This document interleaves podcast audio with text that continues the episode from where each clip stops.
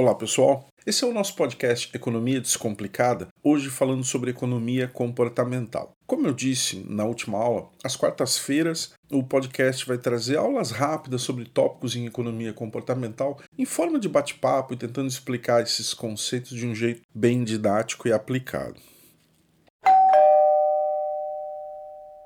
A principal contribuição de Daniel Kahneman e Amos Tversky é nos fazer pensar é, em forma de heurísticas, ou nos ensinar né, que os seres humanos tomam decisões baseadas em heurísticas. E o que são essas tais heurísticas? Né? Se você for no dicionário, é aquele método de aproximação sucessiva de um problema, uma coisa um pouco parecida com raciocínio dedutivo, negócio meio Sherlock Holmes, assim, elimina o impossível e fica no improvável. No caso da contribuição de Daniel Kahneman e Amos Tversky, as heurísticas são atalhos de raciocínio, uma forma rápida de nós encaixarmos as informações que recebemos, as informações que recebemos do mundo, em alguma coisa que esteja dentro do nosso conjunto de informações e associações. E a gente tira conclusões, porque as coisas precisam fazer sentido para a mente humana, né? Aquilo que não faz sentido é estranho e a gente tenta rapidamente encaixar isso. Qual é o problema desse modo de pensar, dessa heurística que nos leva a atalhos de raciocínio?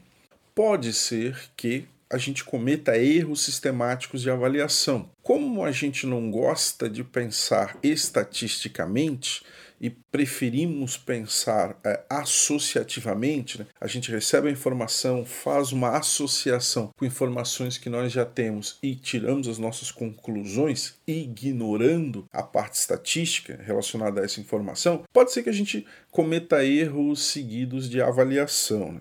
O ser humano gosta de histórias.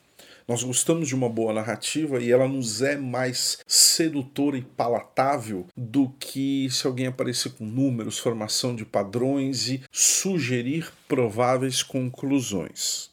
Vocês querem ver um exemplo no mercado financeiro onde eu trabalho? Todos os dias, no final do dia, né, essas televisões, os canais especializados vão entrevistar alguém numa corretora, num banco, e perguntam por que, que o Ibovespa, que é o principal índice de ações, subiu, por que, que ele caiu. O, o interlocutor responde Olha, uma reunião do Fed, a ata do Fed, uma, uma, alguma fala do presidente do Banco Central do Brasil, alguma coisa que aconteceu na China, levou, deixou o mercado mais nervoso, e aí o Ibovespa subiu, o Ibovespa caiu. Ou deixou o mercado mais animado, né, e o Ibovespa subiu, deixou mais nervoso, o Ibovespa caiu. No fundo, no fundo, esse interlocutor, se ele for um gestor profissional, ele sabe muito bem que isso pode estar totalmente equivocado. Só que é uma narrativa que faz sentido, que encaixa no cérebro humano. É, eu imagino que lá no Fed alguém falou alguma coisa sobre taxas de juros, o mercado, né, o conjunto de operadores já ficou mais tenso, será que vai subir, será que vai cair, começa a vender, vamos se proteger, vamos correr para o caixa. E essa narrativa ela é sedutora, ela é mais fácil de você explicar para as pessoas quando na verdade a resposta passa por um conjunto de hipóteses que podem ou não ser verdadeiras. Você pode ter uma queda no Ibovespa porque alguma grande corretora internacional resolveu liquidar uma posição de ações para colocar o lucro no bolso. Você pode ter uma queda no Ibovespa porque teve um vencimento de opções, você pode ter uma queda no Ibovespa por um monte de razões diferentes, só que para explicar isso ao grande público, né, as pessoas aprenderam a se valer das heurísticas dos receptores das mensagens e contam uma narrativa bastante simples. Tá? Acho que essa é a, talvez a contribuição mais sensacional Kahneman-Tversky, né? entender que a gente pensa assim, e aí é melhor você construir uma boa história do que você tentar investigar e descobrir exatamente os fatos. Pelo menos para comunicar as coisas ao público. Vocês querem ver um outro exemplo? O que eles chamam de heurística afetiva. Né? O quanto a gente gosta de alguém, das mensagens que ele coloca, do posicionamento ideológico que ele propaga, nos faz imaginar que essa pessoa é merecedora, talvez, de um emprego, de um voto ou de alguma coisa nesse sentido. E aí, Saindo da abstração, indo para um exemplo prático, é, em período eleitoral você identifica um político que tem um discurso que você gosta muito, ou ele é de direita, ou ele é de esquerda, ou ele é conservador, ou ele é liberal, qualquer espectro, independente disso. Você gosta, você se identifica com isso e você resolve depositar o voto. Você, porque gosta dele, né, a sua heurística afetiva, você automaticamente conclui que ele será um bom político. Quando, na verdade, ser um bom político implica em você conhecer o funcionamento dos poderes, você conhecer o funcionamento da democracia, você ter boa capacidade de articulação, de execução, de convencimento dos pares, né, que são tão políticos quanto você. E uma coisa não tem nada a ver com a outra, né? O fato dele dizer que é de esquerda e é liberal, ou é conservador, ou é de direita, ou é de direita e é conservador, ou é de esquerda e é liberal, essa mistura toda aí que fez você gostar, não tem absolutamente nada a ver com o fato dele ser um bom político. Talvez você possa imaginar o seguinte: então eu vou votar em alguém que é bem sucedido profissionalmente. Depende de onde ele é bem sucedido, do que ele faz, pode ter a ver com o fato dele ser bom político ou não. Um líder comunitário, ou um líder sindical, ou um líder de alguma associação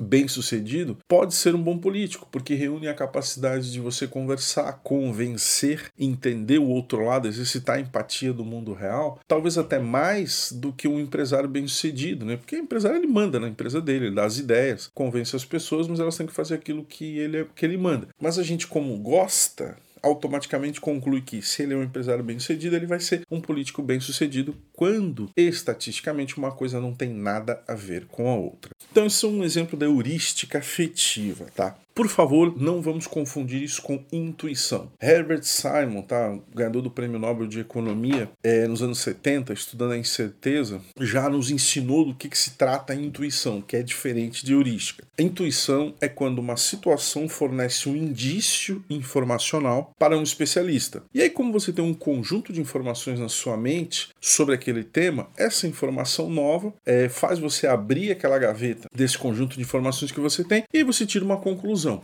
Você olha para alguma situação que é parecida com algo que você já viveu, você é um especialista naquilo, e você rapidamente tira alguma conclusão. Aí você está usando o seu conhecimento, a sua especialidade para tirar uma conclusão, o que é diferente de heurística. Deixe-me dar um exemplo.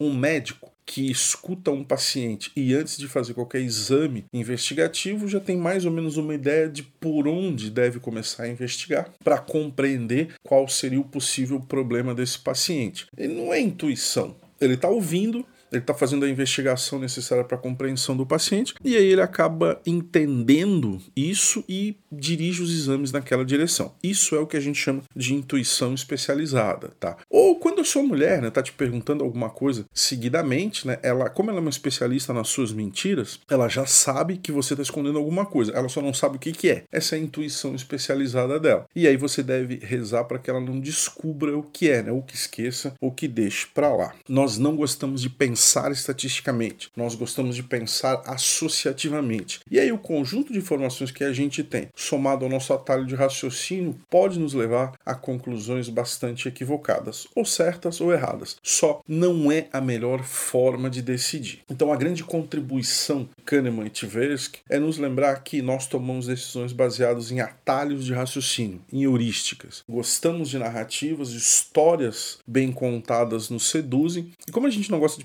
pensar estatisticamente, a gente ignora o conjunto dos dados, o que pode dar muito ruim no mundo real. Basta lembrar, né, vou falar disso mais adiante, que existem grandes fundos de investimento que têm processos bem definidos para evitar que os seus analistas sejam contaminados por algum tipo de heurística e que tomem decisões equivocadas. Meu nome é Álvaro Desidério e esse foi o podcast Economia Descomplicada falando de economia comportamental. Um abraço.